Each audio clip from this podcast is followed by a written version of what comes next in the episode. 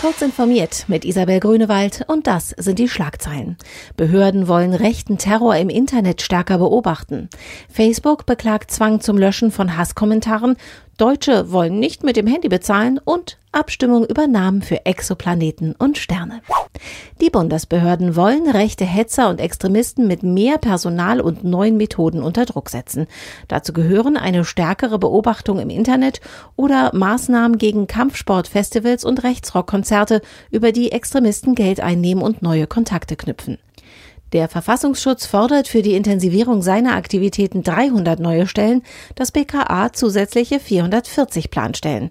Da das Geld dafür im Haushalt bislang nicht vorgesehen ist, hat das Parlament noch ein Wort mitzureden.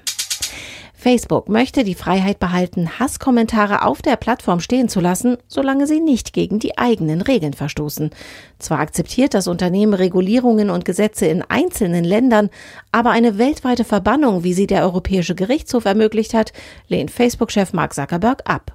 Laut EuGH-Urteil kann Facebook verpflichtet werden, Wort- oder sinngleiche Hasspostings weltweit aktiv zu suchen und zu löschen.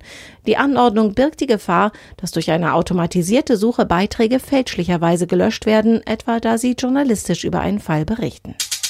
In Deutschland gibt es besonders große Vorbehalte gegen das Bezahlen mit dem Handy. Laut einer Verbraucherstudie in zehn europäischen Ländern nutzten Ende vergangenen Jahres nur fünf Prozent der deutschen Verbraucher ihr Smartphone zum Bezahlen, schreibt die Unternehmensberatung PwC Strategy End. Das war der niedrigste Wert. An der Spitze lagen die Schweden. Die Internationale Astronomische Union hat die Deutschen dazu aufgerufen, einen namenlosen roten Riesenstern und seinen Exoplaneten zu taufen.